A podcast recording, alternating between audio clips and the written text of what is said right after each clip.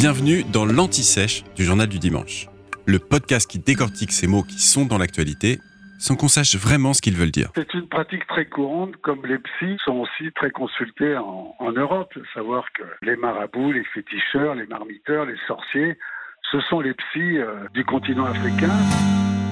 Au fait, qu'est-ce qu'un marabout? Un marabout, c'est dans l'islam une personne sainte, détentrice d'une grande connaissance du Coran. Elle s'est retirée pour étudier l'islam et vit de manière simple. C'est ce qu'on appelle l'ascèse. Elle est adorée par la population locale de son vivant, puis aussi après sa mort. Mais si on connaît les marabouts, ce n'est pas vraiment par cet aspect religieux. Ils peuvent aussi guérir ou rétablir l'ordre social, en utilisant notamment des objets, comme des talismans. C'est ce qu'on appelle les gris-gris. Et là, on n'est pas loin de la magie. En Afrique subsaharienne, le marabout peut avoir une connotation différente, plus négative.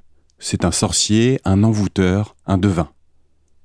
Souvent, ces marabouts agissent en utilisant aussi des traditions animistes, comme le vaudou, ça c'est au Bénin, au Togo ou au Ghana. Il y a aussi les Yoruba, ça c'est au Nigeria ou au Bénin aussi. Ils sont donc très ancrés dans la tradition.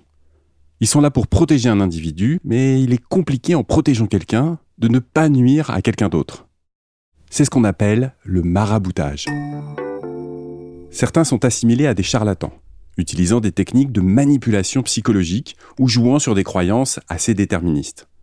C'est ainsi qu'ils peuvent promettre de mettre fin à un célibat, à une maladie ou même à un maraboutage, justement.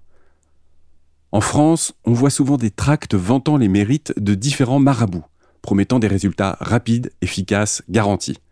Bon, sachez que certains collectionnent ces bouts de papier et ça a un nom. Ça s'appelle la magopinatiophilie. Et ces marabouts demandent à être rétribués pour leur service.